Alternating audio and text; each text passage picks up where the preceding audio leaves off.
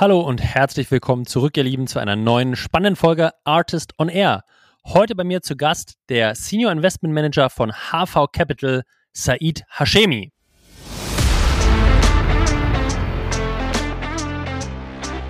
durchschnittliche Verwaltungsmitarbeiter ist natürlich risikoscheu. Ja. Wenn er, er, da halt eben quasi ähm, querdifferenzieren kann und sagen kann, hey, guck mal, folgende, folgende, folgende andere Verwaltungseinheit hat das halt eben gemacht und ist damit zufrieden, ist das natürlich Gold wert.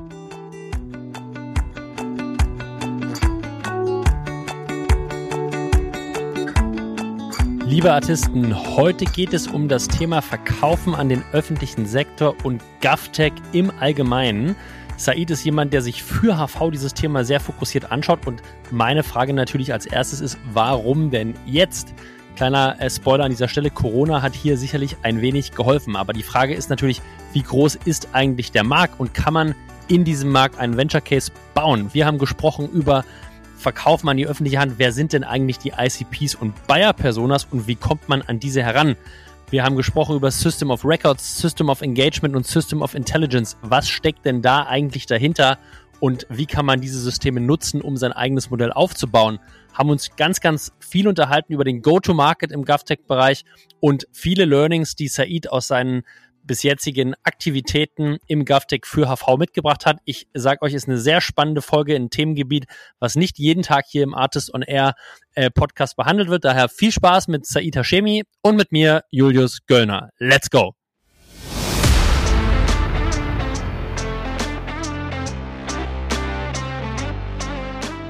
Artist on Air, der SaaS-Podcast für den deutschsprachigen Raum.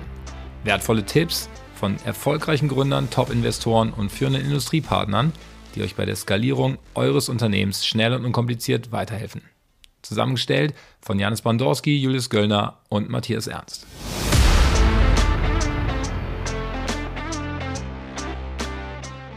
Ihr Lieben, an dieser Stelle eine kurze Unterbrechung und ein Hinweis in eigener Sache. Wir haben großartige Neuigkeiten für euch. Wir freuen uns, euch das neueste Artist Baby präsentieren zu können. Am 19. April 2024 wird der Artist Circus in Berlin Premiere feiern. Das erste Learning und Development Festival für Sales und Customer Success Teams aus ganz Europa. Freut euch auf einen ganzen Tag voller Training, Motivation, Wettbewerb und natürlich jede Menge Spaß. Mit über 100 Masterclasses und Workshops könnt ihr eure AEs, BDRs, SDRs, Customer Success Manager und Pre-Sales Teams das beste Training des Jahres bieten und wertvolle Insights von den Top-Performern der Tech-Industrie gewinnen. Ein Besuch auf dem Artist Circus ist ideal geeignet als Incentive oder Spiff für eure Teams in Q4 diesen Jahres oder als Team-Event, Jahres- oder Quartals-Kickoff nächsten Jahr. Lasst euch dieses unvergessliche Event nicht entgehen und seid dabei im ersten Jahr des Artist Circus. Setzt euch jetzt auf die Warteliste oder informiert euch über alle schon jetzt stehenden Programmpunkte, Speaker und Content Slots auf www.artist-circus.com. Wir freuen uns und hier geht's weiter mit dem Pod. Hallo und herzlich willkommen zurück alle zusammen heute zu einer neuen spannenden Folge Artist on Air und ich freue mich ungemein heute bei mir zu Gast zu haben den Said. Said, guten Morgen. Servus Julius, grüß dich.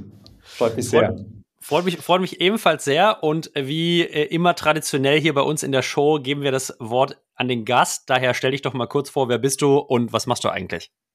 Sehr gerne. Ähm, ich bin Said, ähm, ich bin äh, Senior Investment Manager bei HV. Äh, HV ist einer der ältesten und größten VC-Investoren im deutschsprachigen Raum, wahrscheinlich auch einer der erfolgreichsten in Europa. Wir haben knapp 2,8 Milliarden äh, Assets under Management haben vor kurzem unseren, unsere neunte Vorgeneration announced mit 710 Millionen Euro, schreiben, äh, äh, HV schreibt Checks zwischen eine halbe Million und geht all the way up bis zu 60 Millionen. Also ist ein truly Multistage Fund. Und wir können auch signifikant nachinvestieren mit ich sag mal 100, 150 Millionen Euro und sind dabei komplett agnostisch. Also investieren, wir haben viel Consumer gemacht in der Vergangenheit, HelloFresh, Zalando, Delivery Hero, ne, Flixbus kennt man, äh, sind aber ähm, auch sehr breit eben auch aufgestellt, was das ganze Thema Fintech, SaaS, Marketplaces angeht. Also sehr starker B2B-Fokus auch aktuell und äh, genau, äh, regional vor allem in Deutschland und Europa unterwegs. Und jetzt bei so einem breiten Spektrum an potenziellen Deals ist ja natürlich die Frage, welche Rolle nimmst du da intern ein? Was ist dein Fokusgebiet? Äh, ich fokussiere mich nur auf B2B-Software, ähm, arbeite da mit äh, sieben Companies zusammen, unter anderem sowas wie ein SaaStify und ähm, genau, das ist, äh, das ist so mein Steckenpferd. Nicht überraschend, dass du dann heute in der Show bist von euch, ja, äh, zum B2B SaaS Podcast beim Artist. Wir sprechen heute über ein äh, spannendes Feld, was wir hier, glaube ich, noch, noch gar nicht groß thematisiert haben und was für viele, glaube ich, auch eine, eine Blackbox ist, nämlich der, der Public Sektor und sozusagen technologische Lösungen für diesen Sektor, GovTech. Ähm, vielleicht kannst du einmal ganz, ganz top-down sagen, Said, was verstehst du eigentlich darunter und warum ist es überhaupt für dich ein spannendes Feld? Ja, total, super gerne. Also ich meine, wenn man äh, über Digitalisierung nachdenkt, dann denkt man ja nicht oft oder nicht immer über den Staat und, und unsere Verwaltung. Ja, leider muss man ja dazu sagen. Und während halt, ich sag mal, jede andere Branche es irgendwie geschafft hat, äh, äh, den technologischen Wandel mitzunehmen, ähm, stecken wir halt irgendwie, was die Verwaltung angeht, irgendwie komplett gefühlt noch in den 90ern fest. Ja? Also jeder, der irgendwie mal was mit der hier in Berlin versucht hat, äh, irgendwie einen Termin zu buchen, ja, der, der, da, da, da sind, da sind halt die Nackenhaare, stellen sich die Hacken, Nackenhaare auf.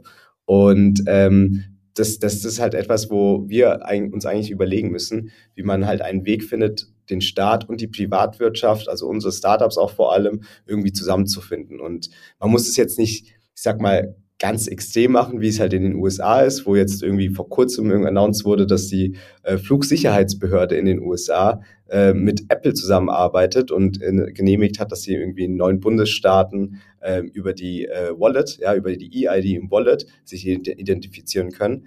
Ähm, aber es kann halt auch eben nicht sein, dass, keine Ahnung, ich sag mal, ukrainische Flüchtlinge mit ihrem digitalen Ausweis hierher kommen und unsere Behörden damit nichts anfangen. So. Und ich glaube, das ist eine große Opportunity für unsere Startups hier in, in äh, Deutschland und in Europa. Und da gibt es auch eigentlich einen ganz guten Rückenwind, ähm, den, den man da auch mitnehmen kann. Also im Endeffekt lässt sich das eigentlich, das Why Now sozusagen, was wir auch immer unsere Startups erfragen, äh, runterbrechen auf äh, vier Sachen. Es ist ganz klar einmal Covid als Katalysator. Also während, äh, während Covid und den Lockdowns hat man halt eben gemerkt, wie brüchig äh, nicht nur unsere Datengrundlage ist, aber auch die Kommunikation und was man halt eben irgendwie alles im Public Sektor eigentlich digitalisieren muss, ja, ähm, damit halt eben sowas verhindert wird, so ein Stillstand verhindert wird, ähm, wie wir, wir ihn erfahren haben. Wir haben auch zweitens halt einen riesigen Fachkräftemangel. Ähm, also alleine äh, in den Ämtern wird bis 2030 erwartet, dass 30 Prozent der Verwaltungsmitarbeiter in Rente gehen. Das heißt, die gleiche Arbeit wird auf weniger Schultern verteilt. Ähm, da kannst du dir vorstellen natürlich, was da, was da halt eben passiert. Rosige ähm, Zeiten in Berlin. Äh, rosige Zeiten, die kommen. Rosige Zeiten. ähm, wir haben jetzt auch natürlich auch die Diskussion hier äh, mit rund um Christian Lindner und Budget Cuts, die die Verwaltung haben. Und äh, ein großes Stichwort da ist auch vor allem äh, Standardisierung. Mein Lieblingsbeispiel da ist ähm, regionale Park-Apps. Ja, es kann ja nicht sein, dass jede Kommune Steuergeld ausgibt, um irgendwelche regionalen Park-Apps aufzubauen, ja, die und, und quasi jeder so ein bisschen sein eigenes Süppchen kocht. Ähm, und da, glaube ich, könnten auf jeden Fall auch unsere, unsere Startups, wie wir das ja auch machen, da baut ja auch keiner sein eigenes ERP, sondern benutzt dann ein, ein, ein, ein, ein standardisiertes ERP, spezialisiert für, für seinen Fall, E-Commerce, im E-Commerce halt eben Central beispielsweise. Und so könnte man das halt eben auch gehen. Und das vierte, und das ist eigentlich so das, was wir ja auch in der Privatwirtschaft sehen, es geht halt eben weg von den ganzen Beratungsdienstleistungen hin zu Software.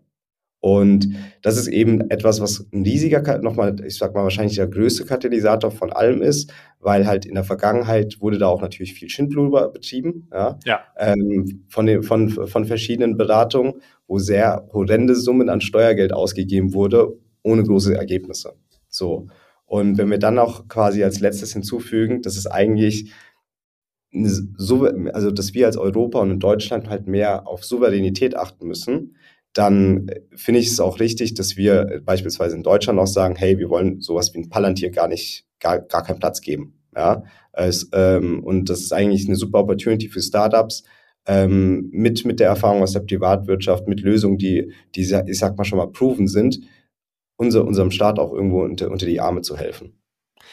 Jetzt klingt das alles total logisch und nachvollziehbar, ja, also sozusagen die Why Nows und die Opportunity, warum man jetzt sozusagen da interessante Produkte und Leistungen anbieten kann, total klar.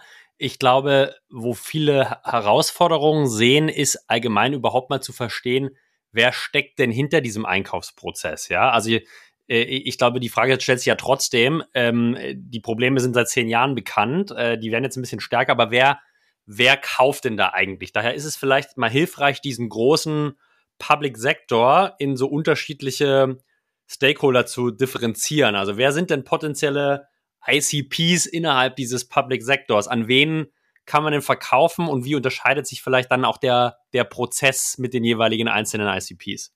Ja, ist eine super Frage und es ist auch von außen nicht immer ganz ersichtlich und spannenderweise aber auch nicht von innen unbedingt. Können wir auch nochmal später darauf, äh, zukommen. Also im Groben kannst du eigentlich erstmal auf drei Ebenen unterscheiden. Es gibt mhm. die kommunale Ebene, es gibt die Landesebene und es gibt die Bundesebene. Ähm, alle, also Bundesebene sind dann beispielsweise Minist äh, Ministerium fürs Innere. Ja, ja große ähm, Ministerien, große, große, große Körperschaften. Ne? Auf kommunaler Ebene, das, ist, das kann auch beispielsweise auch, äh, da kann, sage ich mal, dein interner Champion auch der Bürgermeister sein, ja, mhm. je nach, je nach äh, äh Größe. Und ähm, all die, auf, auf jeder Ebene hast du eigentlich Verwaltungs, äh, Verwaltungsapparate mit, äh, mit ver verschiedenen Verwaltungsmitarbeitern, die halt entweder eher auf der Seite arbeiten, dass sie gewisse Prozesse ausführen, also eher quasi in einer ausführenden Tätigkeit sind, oder auf der anderen Seite Daten, sam äh, äh, Daten sammeln müssen für Entscheidungsgrundlagen. Mhm. So, das ist so ein bisschen so ganz grob, wie du das halt äh, äh, ähm, einordnen kannst. Und es gibt auf verschiedenen Ebenen gibt es verschiedene Schwellen, ja, ähm, äh, die man, die man halt auch beachten muss. Also es ist ganz normal, wie auch, äh, wie man es halt auch eben aus Unternehmen kennt, dass halt, ich sag mal, dein interner Champion bis x tausend ARA selber Budget hat, aber ab, äh, ich sag mal, keine Ahnung, y ARA äh, seinen Chef fragen muss. Ne? Und so ja. ist es quasi auch äh, in der Verwaltung. Und das ist halt wichtig, ähm, denn die Verwaltung muss ja sorgsam mit dem Geld um, umgeben. Und ähm, deshalb gibt es auch beispielsweise, man hört ja auch immer das, das das Thema Tendering, Ausschreibungsprozesse. Und das ist quasi eines, eine der Funktionen, wie das halt eben funktioniert. Also, dass man halt eben sagt, es gibt öffentliche Aufschreibung, äh, Ausschreibungen, auf die man sich bewerben kann, ähm, die, die dann halt, äh, die, wo du dann quasi in einem Bieterverfahren mehr oder weniger vergleich, verglichen wirst, auf Feature-Ebene, auf Preisebene ähm, mit anderen Lösungen. Das, und die anderen Lösungen sind dann meistens entweder tatsächlich Fachlösungen, es können aber auch verschiedenste kleine Beratungen sein, ja, die sagen, hey, das ist etwas, wo wir uns irgendwie, ähm, wo wir uns äh, äh, auserkoren fühlen, da halt auch mitbieten zu können. So. Und das ist, das, ähm, das ist halt, also der Gesetzgeber hat dafür halt auch natürlich Mittel und Wege geschaffen, dass man eben sagt, hey, es ist alles vor allem nachvollziehbar. Das ist eigentlich das Wichtigste. Habe ich direkt zwei Anschlussfragen. Eine, eine Verständnisfrage, also in deiner Differenzierung, Said, ähm, kann ich mir vorstellen, wenn ich sozusagen ins äh, Bürgeramt hier gehe, um mir einen neuen Parkausweis zu holen, dann spreche ich wahrscheinlich mhm. genau jemanden auf der anderen Seite, der eher in der operativ ausführenden äh, Funktion ist, nämlich mir diesen Parkschein nach einem ganz, ganz klaren Prozess auszustellen. Ich muss den bezahlen und so weiter. Und wenn ich, wenn ich einen Bauantrag stelle für ein komplexes Vorhaben, Ausbau eines Dachrohlings, dann geht es darum, dass derjenige auf der anderen Seite eigentlich alle notwendigen Vorschriften prüfen muss, die Daten dafür sammeln, äh, was, was es in dem gibt. Das sind so die zwei unterschiedlichen Funktionen. Habe ich richtig verstanden? Ganz genau, richtig. Ähm, und also du hast halt ähm, im Endeffekt einmal die Bürger-Facing-Seite für dich, ja? ja. Und du hast auf, auf der anderen Seite quasi die interne Prozessseite ähm, und äh, innerhalb der Behörden. Und ja. da gibt es äh, innerhalb der Behörden auch immer wieder verschiedene, ich sag mal, Katalysatoren. Ähm, beispielsweise das OZG, das Online-Zugangsgesetz, die halt auch immer wieder, sage ich mal, für Opportunity, äh, Opportunity, Opportunities sorgen, für Startups und für Unternehmen, ähm, quasi gewisse Prozesse zu digitalisieren. Ja. Zweite Frage, die ich dazu hatte, war noch, ist immer grundsätzlich äh, im öffentlichen Sektor eine Ausschreibung erforderlich oder gibt es, sage ich mal, so äh, Kleinst, Kleinstschwellen, wo dann auch irgendwie ein Individual, Individual Contributor oder ein Individualentscheider sozusagen eine Entscheidung treffen kann ohne Ausschreibungsprozess? Ja, das ist äh, eine extrem gute Frage. Also der Gesetzgeber hat dafür tatsächlich We Mittel und Wege geschaffen, eine standardisierte Leistung wiederholt abzurufen, ohne ein Ausschreibungsverfahren, mhm. ich sag mal, äh, ja, auszulösen. Und das sind dann sogenannte Rahmenverträge. Ähm, mhm. das, du kannst dir das vorstellen, so ein bisschen ganz plump gesagt, wenn ich jedes Mal weiß, ich muss 10.000 Beistifte im Jahr bestellen, dann werde ich kein, kein Ausschreibungsverfahren für 10.000 Bleistifte äh, äh, ja, ausrufen, sondern dann gibt es einen Budgettopf, der sagt, hey, dieser Rahmenvertrag äh, ermöglicht dir jedes Jahr für 10.000 äh, 10 Bleistifte zu bestellen. Und ähm, diese Rahmenverträge werden auch vor allem benutzt von den ganzen Beratungen, um mhm. ihre Leistungen abzurufen. Und ähm, es gibt jetzt verstärkt, auch dank des GovTech Campuses, den Lars Zimmermann führt hier in Berlin, verstärkt äh, die, ähm, äh, die, die, Motivation äh, auch im Bund, dass man sagt, hey, man möchte einen ähnlichen, möchte ähnliche Rahmenverträge schaffen für, für Software. Mhm. Und das ist eigentlich da etwas, ähm, wo eigentlich, wo viele Startups jetzt hier auch so ein bisschen darauf hinarbeiten, denn diese ganzen Beraterrahmenverträge, das ist schon, schon eine Schwierigkeit, da halt, äh, sag mal, als Außenstehender direkt reinzukommen du musst, du musst, äh, du musst schon, äh, es gibt schon Möglichkeiten, ähm, da über, ich sag mal, McKinsey etc. reinzukommen. Da mhm. musst du aber, das ist schon, das grenzt schon sehr stark an Lobbyarbeit, ne, die man da ja. halt eben betreiben muss. Und äh, da gibt's auch, da gibt's dann auch ganz klare No-Gos. Ich habe vorhin von Palantir gesprochen wo dann auch gesagt wurde, hey, wir wollen mit Palantir nicht zusammenarbeiten. Und Gib uns noch mal kurz Zeit für, vielleicht für, für, alle Zuhörer, Entschuldige, für alle Zuhörer, die, die, der, die der Palantir-Case jetzt kein ganz klarer Begriff ist, gib uns doch vielleicht mal zwei bis drei Sätze Hintergrund zu Palantir. Was machen die und warum sind die äh, hier, hier in Deutschland vielleicht nicht unbedingt der präferierte Partner? Ja, also Palantir ist ja ein Startup, das so ein bisschen, äh, das ähm, vor allem mit Peter Thiel in Verbindung gebracht wird ähm, der das ja, ich sag mal, mehr oder weniger mitinitiiert hat. Ähm, und es ist eine, im Endeffekt kannst du dir vorstellen, es ist eine große Datenplattform, ähm, die verschiedenste Datenbanken zusammenführt ähm, äh, und, äh, und dann halt darüber Insights äh, generiert. So diese äh, die Datenbanken, die zusammengeführt werden, sind teilweise public, ja, sind mhm. aber auch teilweise wirklich auch basierend auf, auf den Daten des jeweiligen Unternehmens oder äh, im, im, äh, im, ich sag mal, Public Sector Bereich tatsächlich auf spezifische Fachregister. So. Und ähm, da, da ist halt da, ich sag mal, in der Vergangenheit ein paar äh, Themen gab, wo man gesagt hat, hey, da ist nicht so ganz klar, was eigentlich mit diesen Daten äh, passiert und ähm, ob sie vielleicht nicht doch irgendwie Richtung USA wandern, ja, ähm, mhm. ohne, ohne dass wir das wollen ähm, und an irgendwelche US-Behörden quasi weitergegeben werden, ähm, wollen wir uns einfach davon distanzieren, was ich auch richtig finde. Äh, Stichwort ja. Souveränität. Ähm, genau. Jetzt gehen wir vielleicht nochmal zurück zu dem Einkaufsprozess. Die Rollen sind ziemlich klar und super beschrieben. Said, vielen, vielen Dank dafür. Jetzt, jetzt habe ich vielleicht sozusagen eine Lösung als, als SaaS-Anbieter, der eher auf die prozessualen Verbesserungen im öffentlichen Sektor abzielt.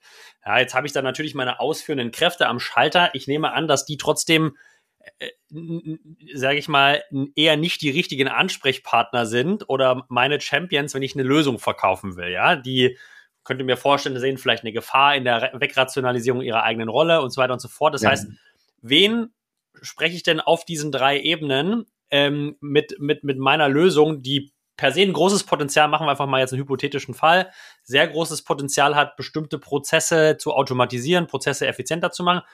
Auf wen gehe ich denn zu? Äh, Im Endeffekt tatsächlich ähm, du kannst eigentlich sehr, sehr, äh, sehr ähnlich wie im, im klassischen B2B-Sales, äh, SaaS-Sales mhm. sehen. Du musst äh, von außen, es ist undurchsichtig, aber es ist dennoch erkennbar, musst halt natürlich schauen, wer ist, äh, wer, wer ist mein ICP, wer, wer, wer könnte mein interner Champion sein und hat mein interner Champion Access to Budget. Das sind natürlich Sachen, wo du, wo das, das findest du ganz klassisch einfach heraus, indem du, ich sag mal, deine SDR-Armee loslässt ähm, ja. und die dann halt natürlich wild, wild callen müssen. Und du musst natürlich im Unterschied zu einem klassischen B2B SaaS-Sale, musst du den einzelnen Verwaltungsangestellten auch ein bisschen selber an die Hand nehmen. Ja? Mhm. Ähm, ich glaube, dass er deine Lösung versteht, das, das kriegst du sehr gut selber noch hin. Aber dann geht es halt vor allem darum, in den, in den, in, über Discovery Calls herauszufinden, wer ist, ist denn der eigentliche Entscheidungsträger. Ja? Ähm, und dich da quasi an dem Prozess entlang zu führen ähm, und dann auch so ein bisschen dahinter zu verstehen, ähm, wer sind, äh, wer, wer, wer, was sind die Töpfe, die man da quasi anzapfen kann. So, ja. ähm, beziehungsweise die, Darm, äh, die Darmverträge oder halt eben die, wie würde quasi ein Tendering-Prozess bei, bei deinem ICP aussehen. So, und das ist halt tatsächlich von Kommune zu, zu Kommune beispielsweise sehr unterschiedlich, aber dann halt nochmal umso, umso unterschiedlicher äh, auf Landes- und Bundesebene. Und da ist halt auch Pricing auch äh, ein groß, äh, großes, Frage, also großes Thema, weil es tatsächlich äh, Schwellen gibt, die darfst du halt nicht überschreiten, die darfst du nicht unterschreiten. Ähm, und äh, ansonsten bist du bei, also beispielsweise auf EU, äh, auf, äh, auf, auf Bundesebene, ich sag mal, Contracts über 500.000 Euro sind halt dann schon wieder von der EU teilweise auch äh, reguliert. Ähm, mhm. Und dann müssen, müssen sie quasi über eine Ausschreibung gehen. So, da gibt führt dann auch kein Weg vor, vorbei. Sehr spannend. Jetzt, jetzt habe ich so eine SDA-Armee bei mir im Hintergrund. Ähm, ganz, ganz operativ. Äh, wen würdest du empfehlen, sollen die denn anrufen, um überhaupt erste Qualifizierungs- und, und explorative Gespräche durchzuführen, Said? Also die, die, meine Erfahrung ist so ein bisschen, E-Mail-Adressen im öffentlichen Sektor funktionieren nahe Null. Ja? Also wenn man da was hinschickt, kommt eigentlich nie was zurück. Ähm, das heißt, der Kanal ist wahrscheinlich zumindest nicht so effizient wie im normalen B2B-SaaS. Äh, per LinkedIn würde ich jetzt vermuten, ähm, Social Selling wird auch nicht so gut funktionieren. Das heißt, am Ende bleibt ja irgendwie Hypothese po Post und Telefon. Ja. Ähm, äh, wie wie fange ich denn an? Ja, jetzt habe ich ein Team mit 30 Jahres. Was sage ich, was sage ich denn konkret? Es ist, äh, es ist tatsächlich, glaube ich, ähm, wie du sagst, also auf LinkedIn wirst du die, wirst du die Verwaltungsmitarbeiter jetzt nicht unbedingt finden. Per E-Mail, wenn du, wenn du mal selber eine E-Mail geschickt hast, äh, weißt du auch, wie langsam die bearbeitet werden. Es sind tatsächlich sehr viele Calls, die du da auch am Anfang machen musst. Ähm, aber ich will es jetzt nicht ausschließen. Also viele Wege führen da nach Rom. Ähm, Im Endeffekt sitzt auf der anderen Seite genauso ein Käufer, ähm, wie du es halt auch kennst im klassischen B2B SaaS. Ähm, und äh, du musst dich halt einfach der Gegebenheit ein bisschen anpassen. So, und tatsächlich, was wir zumindest bei, bei Politea sehen, ist das klassisch Telesales, funktioniert sehr gut. Mhm. Ähm, und hast vergleichbare Conversion Rates ähm, und dann musst du dich quasi über verschiedene Discovery Stages halt eben dahin, äh, dahin hangeln, dass du sagst, okay, ähm, ich, äh, wir finden da jetzt gemeinsam einen Prozess, äh, wie man da halt eben äh, oder verschieden versuchen, gemeinsam zu verstehen, wie halt eben dieser Prozess jetzt von, äh, vonstatten gehen könnte. Weil meistens weiß es der Verwaltungsangestellte selber auch erst nicht, sondern erfährt dann quasi erst, oh, okay, ich muss folgende, folgende Person noch mit ans Board holen, folgenden Stakeholder mit an Bord holen, folgende Regeln müssen wir noch beachten ähm, und dann kann es erst zu einer Ausschreibung kommen. Mhm. Das heißt, der Sales-Zyklus, der Prozess per se ist, nehme ich an, auch, äh, sage ich mal, signifikant länger als Mid-Market äh, oder wahrscheinlich im Enterprise-Bereich in, äh, in der Privatwirtschaft. Vielleicht nicht immer, aber äh, und wahrscheinlich ja. auch abhängig von den drei Layern, die du erwähnt hast. Kommunal wahrscheinlich etwas schneller, als wenn ich ans Bundesministerium für Wirtschaft verkaufe. Ja? Es, es, es, es ist auch hier wieder klassisch äh, ähnlich wie im B2B SaaS. Ähm, es hängt von der Awareness ab. Also, ja, ja ich habe kurz vorhin äh, das Onlinezugangsgesetz äh, erwähnt, äh, was quasi äh, alle Bund, Länder und Kommunen ähm, mit äh, verpflichtet, ähm, ich sag, sag mal, ihre Verwaltungsdienstleistungen äh, und Verwaltungs äh, Verwaltungsportale digital anzubieten. Da gibt es eine immense Aufmerksamkeit.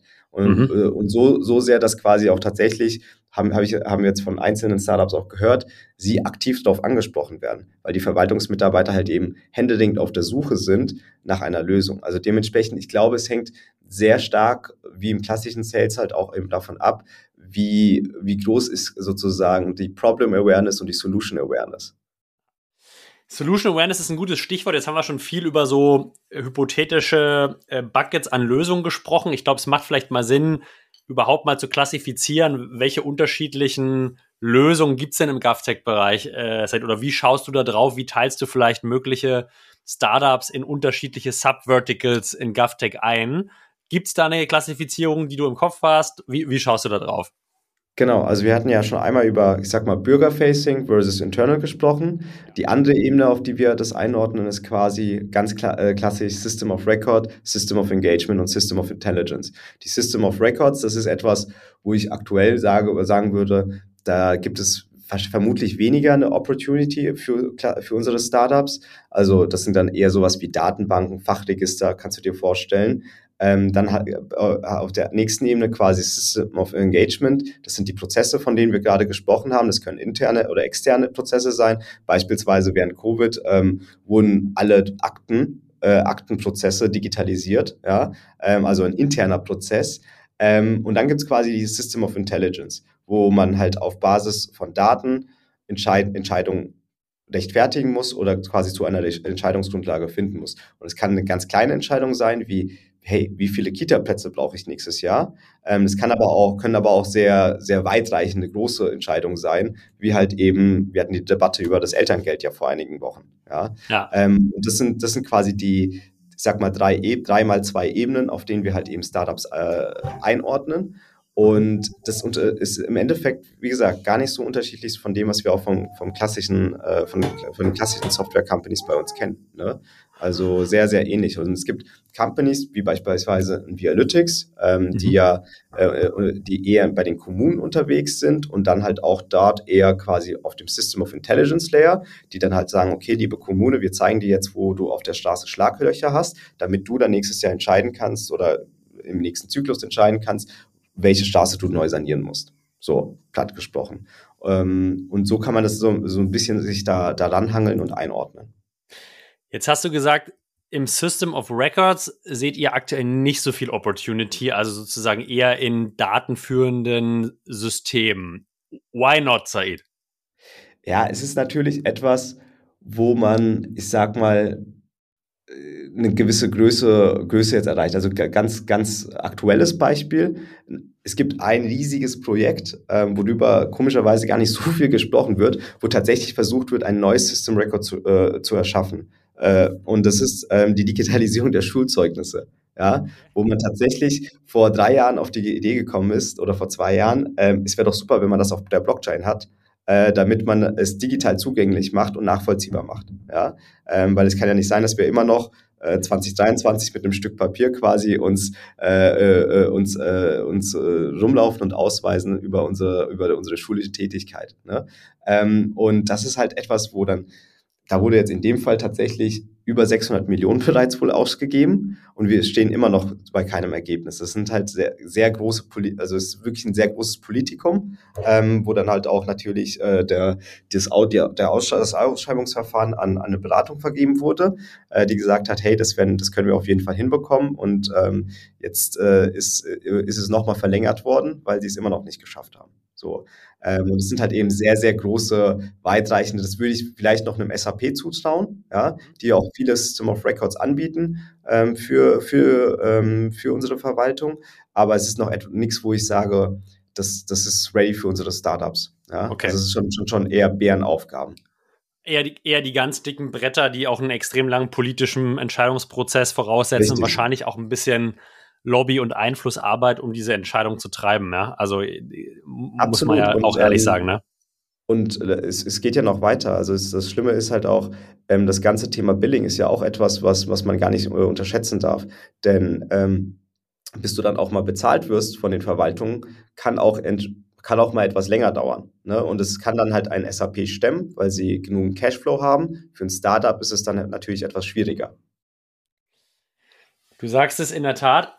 Du hast ein spannendes Beispiel schon genannt, äh, Vialytics, ähm, Said. Und vielleicht gehen wir einfach mal da ein bisschen tiefer rein. Du hast schon kurz erwähnt, was sie machen. Also vielleicht für die Zuhörer sehr, sehr spannende Software. Ich glaube, es ist eine eine, eine Hard also eine Software, die mit einer Hardware verbunden ist. Man fährt über Straßen, die analysiert automatisch sozusagen Schwachstellen oder Reparaturbedarf, Sanierungsbedarf auf den öffentlichen Straßen und daraus werden äh, Handlungs Handlungsempfehlungen abgeleitet für die Kommunen, genau wie du gesagt hast, wo sollte man wann äh, entweder reaktiv, aber auch präventiv gegebenenfalls Geld attribuieren, damit das Straßen- und Verkehrswegenetz irgendwie besser in Schuss gehalten wird. Äh, so erstmal richtig zusammengefasst von mir, Said?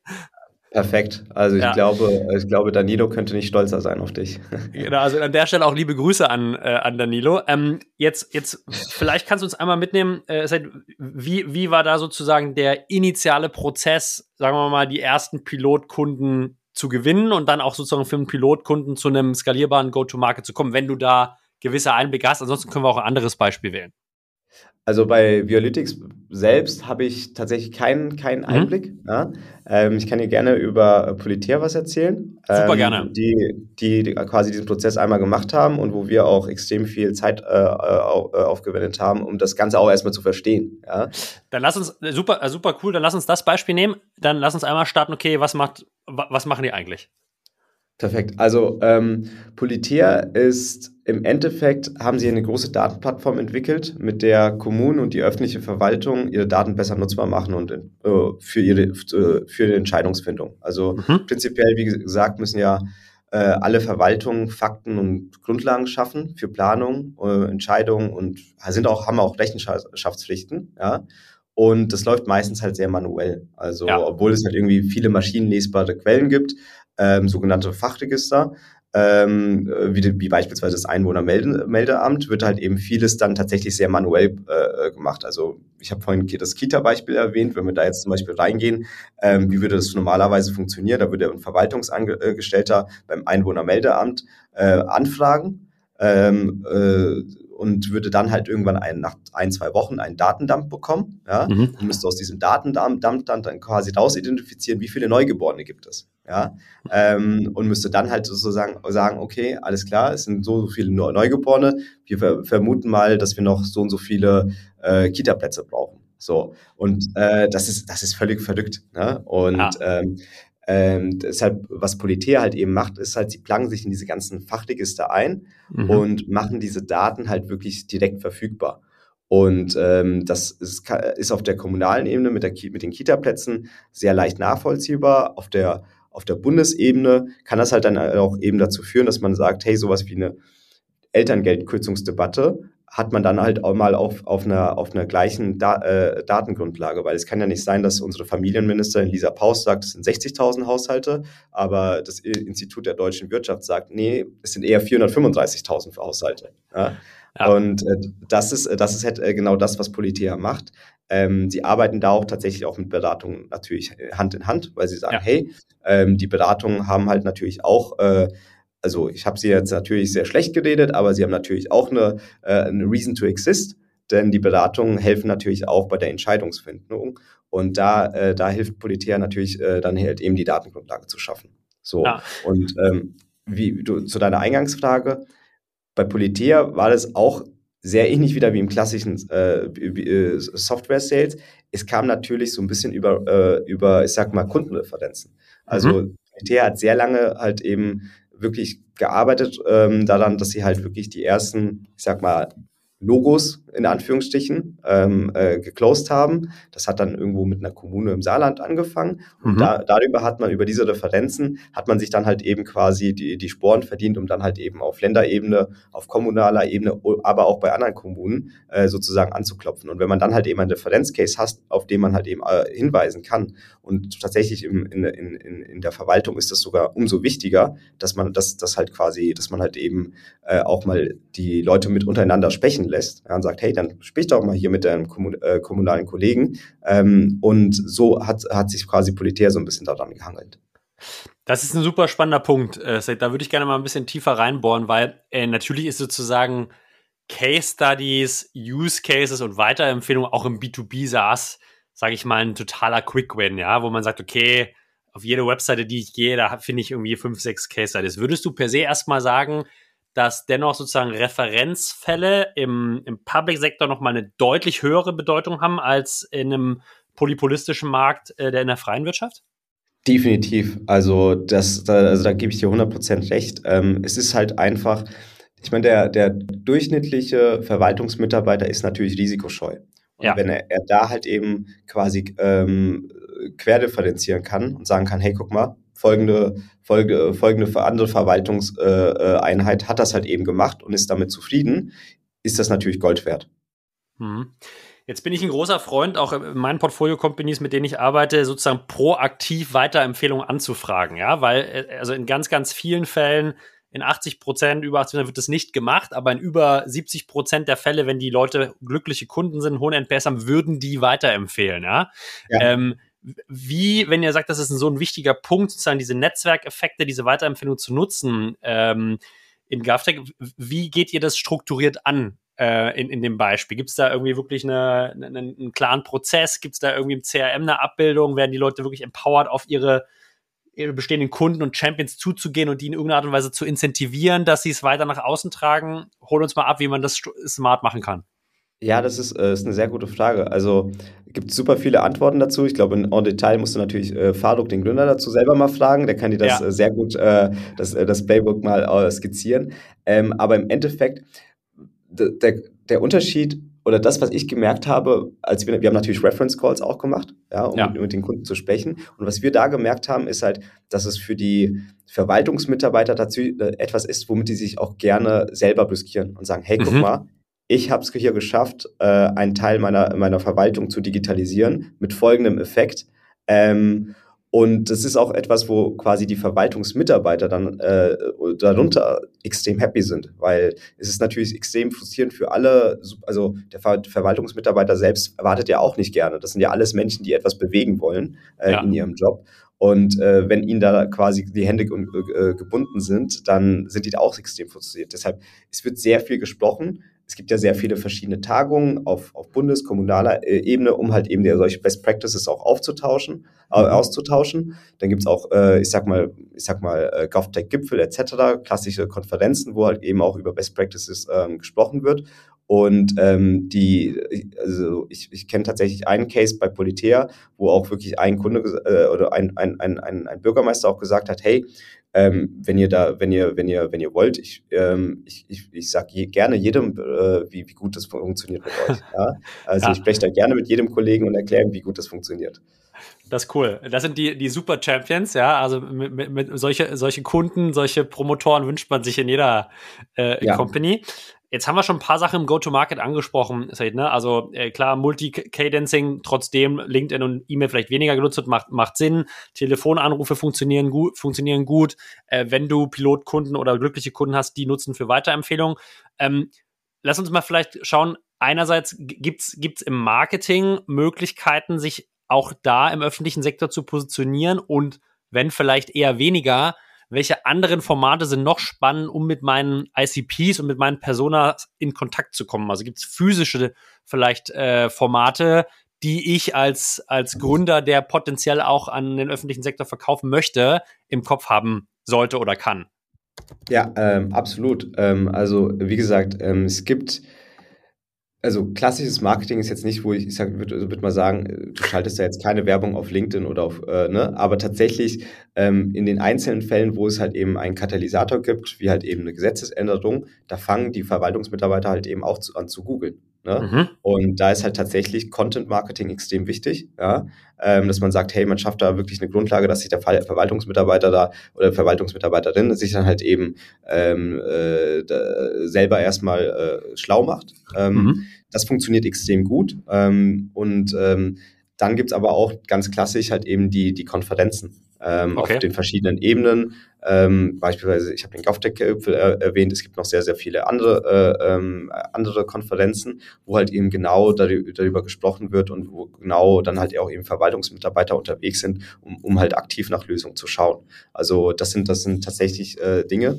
Und dann gibt es eben die dritte Ebene, ich habe es kurz erwähnt, äh, Lars Zimmermann, GovTech Campus, ähm, eine, eine große, ich sag mal, Initiative, um halt eben die Privatwirtschaft und, äh, und die Verwaltung da halt nochmal an einem Ort zusammenzubringen. Ne? Mhm. Ähm, und halt eben äh, äh, zu zeigen, hey, was sind die Lösungen, die gerade ähm, da sind, was sind die Probleme und dann halt einen Dialog, Dialog zu schaffen.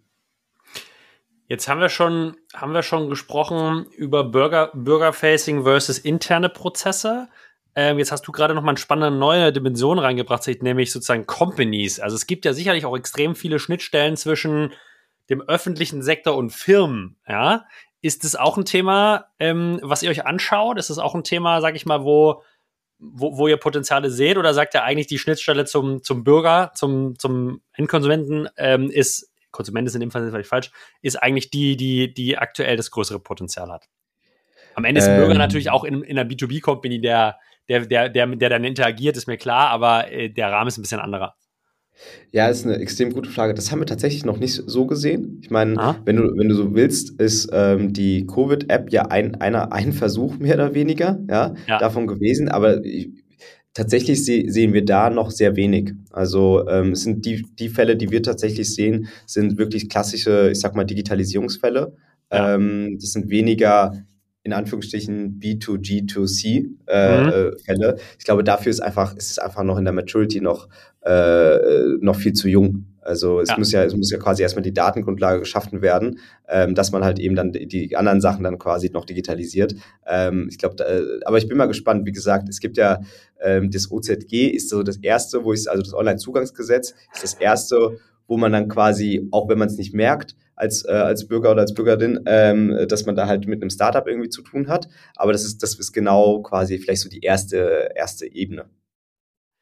Jetzt haben wir schon viel gesprochen, Said, über sozusagen die, das Why Now, ja, eine Opportunity. Und ähm, für die interessierten Gründer und Gründerinnen, die vielleicht gerade drüber nachdenken zu gründen, stellt sich natürlich die Frage, neben Why Now, is it big enough? Ja, jetzt habe ich hier jemanden sitzen von einem der größten äh, institutionellen Fonds, die sich mit dem Thema beschäftigen. Daher wäre meine Hypothese, ihr seht da schon groß, großes Potenzial und auch ausreichend Potenzial für einen Venture Case. Aber vielleicht sprechen wir mal kurz über so Market Size, und, und, und Tam, wie groß ist denn eigentlich die Opportunity? Ja, extrem, extrem spannende Frage. Ähm, also, um es kurz zu machen, ja. Und jetzt lass uns mal gerne so ein bisschen äh, das Ganze runterbrechen. Ähm, ja. Wir haben, glaube ich, alleine jetzt in Deutschland, ich spreche jetzt erstmal nur für Deutschland, haben wir äh, IT-Ausgaben von knapp 30 Milliarden, 40, 30, 35 Milliarden im Jahr. So, mhm. da ist natürlich alles Mögliche noch mit eingeschlossen. Wenn man jetzt nur auf die Software-Spendings schaut, sprechen wir, wir Stand letzten Jahres mal mindestens von 10 Milliarden. So. Und das ist auch, das wächst auch irgendwie 6, 7 Prozent jedes Jahr.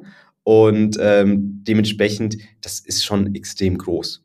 Also da, das, das allein ist, bietet schon äh, natürlich für, für eine, eine große, große Zahl ähm, an Companies, die man da halt eben bauen kann.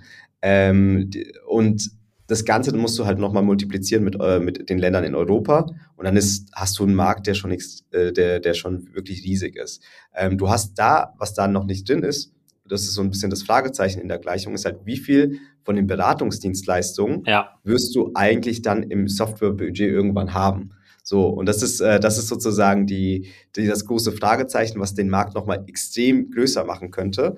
Denn es ist eigentlich so ein bisschen schwierig einzusehen, wie viele Milliarden wir da jedes Jahr an Steuergeldern in Beratung, äh, äh an die Berater quasi vergeben. Ähm, und ich glaube, das ist so ein bisschen der große Unlock, äh, auf den wir auch wetten ähm, mhm. als äh, bei HV, ähm, wo wir sagen, hey, das ist eine Opportunity, ähm, äh, da, da müssen wir uns, die, mit der müssen wir uns beschäftigen, weil es könnte potenziell einer der größten Softwaremärkte in Europa werden. Super spannender, super spannende Denkweise und den Punkt würde ich als Ex-Berater unterschreiben, dass, glaube ich, sehr, sehr viel äh, Potenzial in einem Shift von äh, Service, Beratungsdienstleistungen in, in Software liegt. Nichtsdestotrotz brauchst du in der Transition ja wahrscheinlich Beratung, und du hast es vorhin selber gesagt, Zed, als Enabler, gegebenenfalls auch als Partner, ja. Also Partnerships in GovTech ist wahrscheinlich ein Riesenthema. Warum? Weil diese Beratungen aus meiner Erfahrung sehr, sehr langfristige Beziehungen in diese Kommunen oder Länder haben, sehr, sehr intensive persönliche Relationships. Es gibt Leute, die sind aus den Beratungen in öffentliche Positionen gewechselt. Das heißt, eigentlich geht's ja nicht ohne. Ja, und du hattest gesagt, Vialytics, glaube ich, ist auch ein gutes Beispiel. Wie schaut ihr da drauf? Also, wie seht ihr die Beziehungen eurer äh, Portfolio-Companies zu potenziell Beratern und wie schafft ihr da vielleicht auch Login- oder Synergieeffekte, dass ihr mit denen oder über die sozusagen den Go-to-Market Go beschleunigt? Klar, also ich meine, ähm, ich glaube, es, das muss halt eben Hand in Hand gehen. Ähm, das geht gar nicht anders. Das wissen, das wissen sowohl die äh, Softwareunternehmen als auch, äh, als auch die Berater selber. Und es ist auch im Endeffekt auch quasi ganz klare äh, Direktion auf, auf Bundesebene, dass man da halt eben Wege und Mittel finden muss. Mhm. Und ähm, ich glaube, es ist halt, es muss am Ende des Tages muss man schauen, dass halt die Incentives bei, auf beiden Seiten stimmen. Die mhm. Berater mhm. müssen das Gefühl haben, dass sie halt äh, nicht ihr Geschäft verlieren, sondern ja. ähm, ihr Geschäft auch äh, teilt, äh, halt eben auf, auf eine neue Ebene heben können und da halt eben Hand in Hand arbeiten. Also ich meine, wir kennen das ja super gute äh, Beispiele gibt es ja in der Privatwirtschaft mit irgendwie UiPath und Accenture. Und man muss halt eben schauen, dass man halt eben solche Playbooks halt auch im, äh, auf, auf der, auf der, ich sag mal, GovTech-Ebene schafft. Es ist noch extrem früh. Also es gibt ein paar Beratungen, die sind da ich sag mal, affiner, so ein PwC, mhm. ein McKinsey, hört man auf jeden Fall, die, die da deutlich affiner sind und da progressiver halt auch schon aktiv mit äh, Softwareunternehmen auch sprechen. Ähm, und es gibt Beratungen, die sich da noch ein bisschen zieren. So. Ähm, es ist aber, wie gesagt, ein langfristiger Trend, der ganz klar in eine Richtung zeigt. Und das ist äh, etwas, wo, glaube ich, am, am, Ende des Tages beide viel profitieren könnten. Ähm, und wie das dann funktioniert, muss man schauen. Es sind halt, die Gespräche werden aktiv geführt. Also Faruk, da weiß ich auch, dass der, dass er einen ganz guten Data hat zu den ganzen Beratungen. Ja. Ähm, und da muss man halt eben gucken, wie man das dann halt weiter levert. Das ist ein sehr spannender Case. Ich hatte mal ein sehr in, intensives und interessantes Gespräch mit dem Marcel Hollerbach und auch dem Daniel Barke die, über US-Expansion. Äh, und hm. die haben gesagt, das war nicht GovTech, aber es war Enterprise. Die haben gesagt, okay, ähm, neben der eigentlichen Software gibt es da eine ganz, ganz große Nachfrage nach Managed Service on top. Und eigentlich ja. kann man, glaube ich, so, so, diesen Transfer hier gut ziehen. Ne? Also einerseits kann ich natürlich als Startup eine innovative Softwarelösung bereitstellen, aber eigentlich würde ich gerne der Beratung einen Cookie geben, dass sie vielleicht sogar das Onboarding machen als, als erstes, aber dann auch dauerhaft, vielleicht Stunden, weil ich meine, wie funktioniert das Beratungsmodell, geht über Tagessätze, dauerhaft ja. sozusagen Tagessätze abrechnen können in der Betreuung, der Schulung der Leute, der Weiterentwicklung der Software vielleicht. Und das meinst du mit Playbooks bauen? Man muss sich wahrscheinlich überlegen, wie kann ich zusammen mit den Beratenden, beratenden Beratern äh, ein cooles Modell finden, dass beide dauerhaft mit dem Kunden interagieren und, und äh, Revenue machen, ne? Absolut. Und es kann auch, ähm, es kann auch sein, wie bei, also Politea ist da beispielsweise, bauen die gerade ein sehr spezifisches Produkt, das nennt sich Leto Studio, mhm. ähm, mit dem sie sozusagen dem, ein Produkt bauen, das Berater dann auch aktiv nutzen können. Ähm, das heißt quasi, die Berater kriegen dann quasi aktiv Zugang zu Fachregistern und können darauf dann sozusagen Applikationen bauen. Das könnte, das könnte beispielsweise genau das sein, was du sagst, dass man halt eben sagt, hey, man findet da halt eben einen Weg, äh, wie die äh, Berater äh, da halt eben selber sozusagen auch die Software nutzen können. Ne? Ähm, so. Viel Opportunity, riesengroßer Markt, spannende Sachen lass uns vielleicht mal abschließend über die Schwierigkeiten sprechen, die ihr seht oder die Herausforderungen, gerade, sag ich mal, in, in, in einer frühen Phase. Ja, ähm, was, was sind denn die großen Challenges, die ihr in den Teams seht? Was sind die harten Bretter, äh, die man bohren muss, um, um, sag ich mal, die ersten ein, zwei Jahre zu, zu überleben und zu überstehen? Ja, ist eine extrem, extrem gute Frage. Ähm, also, es ist was die Startups tatsächlich brauchen, ist einfach ein sehr langer Atem. Weil ja. bis du halt eben zu diesem ersten Logo kommst, zu diesem ersten Referenzkunden, der, der, mit dem du dann quasi weiterziehen kannst, dauert das einfach sehr lange. So, mhm. und ähm, das ist etwas, da musst du an viele Türen klopfen, bis dann halt eben eine Tür durch Zufall vielleicht auch aufgeht. Das kann, das, ich habe das jetzt auch schon von vielen äh, GovTechs gehört, das ist auch teilweise etwas random, ja. ähm, aber so ist es halt eben natürlich im, äh, auch im normalen Software-Sales, bis du da Product Market Fit findest oder ein Segment Fit findest, äh, dauert es halt eben. So, und deshalb ähm, ein großes, großes, äh, großer, äh, großes Thema, was wir aktuell sehen, ist natürlich so ein bisschen so die ganze Thematik Funding Gap. Ähm, in den USA hast du halt beispielsweise hast du hat eine, eine OpenGov äh, mit mit ihrer letzten Finanzierungsrunde. Das ist ein großer, so einer der großen GovTech Unicorns in den USA ähm, mehr Funding aufgenommen als wir hier in Europa in den letzten zwei Jahren. So. also um dem mal so ein bisschen so ein Gefühl dafür zu geben. Und dementsprechend, ähm, das ist etwas, glaube ich, was, was das Schwierigste ist. Also man muss halt irgendwie Möglichkeiten finden, wie man halt den Startups ähm, äh, die, äh, die Finanzierung gibt, aber halt auch eben äh, die Möglichkeit gibt, halt schneller vielleicht auch mit den ganzen äh, äh, Verwaltungsmitarbeitern äh, in zu, zu, zu sprechen und, äh, und Kunden zu, zu closen. Und da ist halt auch eben so ein ganz dedicated Software-Startup-Rahmenvertrag eventuell extrem hilfreich. Ähm, da gibt, wird gerade viel, viel gesprochen im Hintergrund ähm, und der Bund ist da auch extrem aktiv und möchte das pushen. Ähm, aber die Mühlen der Verwaltung, wie, wie, wie wir schon erkannt haben, die sind da ein bisschen langsamer. Ähm, aber das, das wäre natürlich ein großer Unlock für viele unserer, für viele Startups, äh, dann halt eben über so einen großen äh, Startup-Software-Rahmenvertrag halt eben ihre Software zu verkaufen. Und das, wie gesagt, das müssen dann nicht dedicated GovTech sein. Ja, das kann auch, das kann auch äh, jedes andere Startup dann sein. Ja, jedes andere Startup, was eine, eine Lösung, eine subvertikale Lösung für Richtig. den öffentlichen Sektor hat. Ne? Das müssen keine dezidierten GovTech-Lösungen sein. Aber jetzt bin ich, lass uns mal den Case noch einmal hypothetisch durchspielen. Jetzt bin ich vielleicht sogar schon wiederholter Gründer, Gründerin, äh, bin am Anfang der Journey, überlegt mir, ob ich GovTech mache und jetzt sagst du, ja, hat ein großes Potenzial, aber meine Erfahrung, nicht so viele VCs gucken sich das aktuell an oder haben da großen Respekt vor aufgrund der Sales-Zyklen. Du sagst, Funding Funding ist per se schwierig, was für euch als Fonds natürlich, der da reingeht, eine Opportunität ist, aber für mich als GründerInnen gegebenenfalls die Anzahl der potenziellen Geldgeber sehr, sehr stark äh, limitiert. Klingt ja eigentlich nach einer ganz schön großen Wette für mich äh, als Gründer und eine, wo ich große Sorgen hätte, ob ich sozusagen eine Seed- oder Series A-Finanzierung hinbekomme. Wa warum sollte ich es denn trotzdem machen?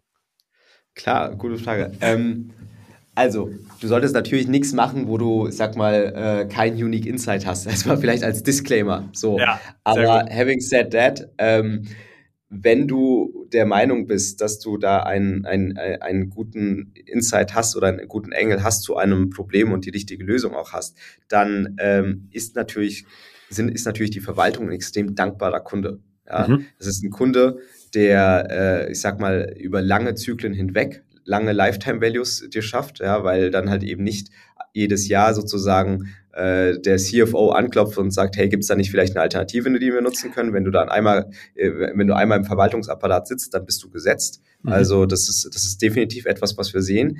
Ähm, es sind aktuell noch, sage ich mal, ist die Verwaltung auch relativ budget insensitive. Ja. Mhm. Das ist natürlich immer so ein bisschen der Vorteil, wenn du halt Verwaltungsmitarbeiter hast, die einfach ein Problem vor sich sehen und sagen, okay, wie können wir das lösen? Und dann, dann, dann erst danach schauen, okay, ähm, wie viel, wie viel Budget wir haben. Und da ist halt eben das ganze Thema, also da, äh, Pricing dann halt auch, auch recht spannend. Man muss natürlich, wie gesagt, die Schwellen so ein bisschen im Hinterkopf haben, die, die verschiedenen Tendering-Schwellen. Aber äh, having said that, hast du halt eigentlich auch ein, eine sehr lukrative äh, äh, äh, Kundschaft. Ähm, und das, das ist eigentlich natürlich genau das, was du als Softwareunternehmen willst. Ne? Du willst Kunden haben, die du halt, äh, die, denen du halt ein Problem löst und die halt eben lange bei dir bleiben. So. Und das ist, das ist halt eigentlich, äh, eigentlich schon eine gute Opportunity für dich als Gründer. Das ist ein herrliches inhaltliches Schlusswort, äh, Said, an dieser Stelle. Ähm, super spannende Insights in einen Sektor oder ein Feld, mit dem ich mich gar nicht so oft beschäftige, aber den ich für sehr, sehr spannend halte. Ja? Äh, daher an der Stelle erstmal ein großes Dankeschön für die wertvollen Informationen, die du hier heute mitgebracht und geteilt hast. Super gerne. Also vielen, vielen Dank. Hat mich sehr gefreut und äh, ich bin gespannt, wie viele GovTechs du jetzt in Zukunft auch äh, in deinem Podcast haben wirst. Ich, ich, ich sehe schon, der Druck, der Druck steigt. Ähm, wenn ihr da draußen potenzielle GovTechs seid und mit Said mal sprechen wollt, ähm, eine Möglichkeit äh, ist sicherlich der Artist Summit im Oktober, wo du auch physisch vor Ort sein wirst, äh, wie ich gesehen und gehört habe. Stimmt das? Richtig, absolut. ähm, wir schauen jetzt auch, wie wir, wie wir da halt äh, mit euch tiefer, tiefer in die Partnerschaft kommen. Und also wir freuen uns sehr. Große Fans. Das ist eine Möglichkeit. Ansonsten, wenn man vorher äh, vielleicht schon mal äh, eine coole Idee hat, gerade vielleicht in einer, in einer Pre-Seed-Runde ist und mit euch mal sprechen will, was ist eine gute Möglichkeit, mit dir in Kontakt zu treten? Ähm, auf allen Kanälen, LinkedIn, Twitter, äh, E-Mail. meine E-Mail-Adresse lautet vorname at hvcapital.com, S-A-I-D. ja. Ähm, gerne, gerne schreiben. Cool. Also wer Lust hat oder mal Insights hat oder sich einfach vielleicht mit, Said mal austauschen möchte und da ein paar aktuelle Probleme in seinem Business ähm, diskutieren möchte, ich denke, da, da ist äh, gewisse Offenheit da. Wir haben ja dennoch eine absolut abschließende Abschlussfrage im Podcast, Und das ist unsere Restaurant- und kulinarische Frage. Ähm, du bist ja based in Berlin, deswegen geht die Frage nach einem Tipp in Berlin. Hast du einen Platz, das kann Frühstück sein, Lunch, äh, Dinner oder auch Drinks, den du empfehlen würdest, wenn unsere Artisten mal in Berlin sind, wo sollten sie unbedingt mal, mal hingehen? Oh, sehr gute Frage. Also mein absoluter äh, Lieblingsspot in den äh, letzten Tagen ist sonntags Wang Cheng. Also wenn Aha. du da schön verkatert, äh, dann, äh, dann noch äh, dir die heißen, äh, scharfen Nudeln da quasi reinfährst, dann geht's dir auch wieder besser. Ja. Was, was für eine Küche? Also es klingt asiatisch, aber spezielle asiatische Küche oder? Äh, es sind Handpulsnudeln. Das sind so mhm. super scharfe Handpulled-Nudeln. Extrem gut. Die haben jetzt äh, zwei, drei Läden jetzt auch sogar aufgemacht, also sind auch expandiert. Also äh, kann ich nur empfehlen. Packen wir in die Shownotes. Äh, für alle, die weitere Tipps brauchen, auf der Website artist.net gibt es alle Empfehlungen von all unseren Gästen strukturiert nach Stadt. Also wenn ihr mal unterwegs seid, schaut da mal rein. Said hat mir großen Spaß gemacht. Ganz, ganz herzlichen Dank an dieser Stelle und äh, dir einen produktiven Tag und äh, viele erfolgreiche Investments in GovTech, würde ich sagen. Vielen Dank, Julius. Mach's gut. Ciao, ciao.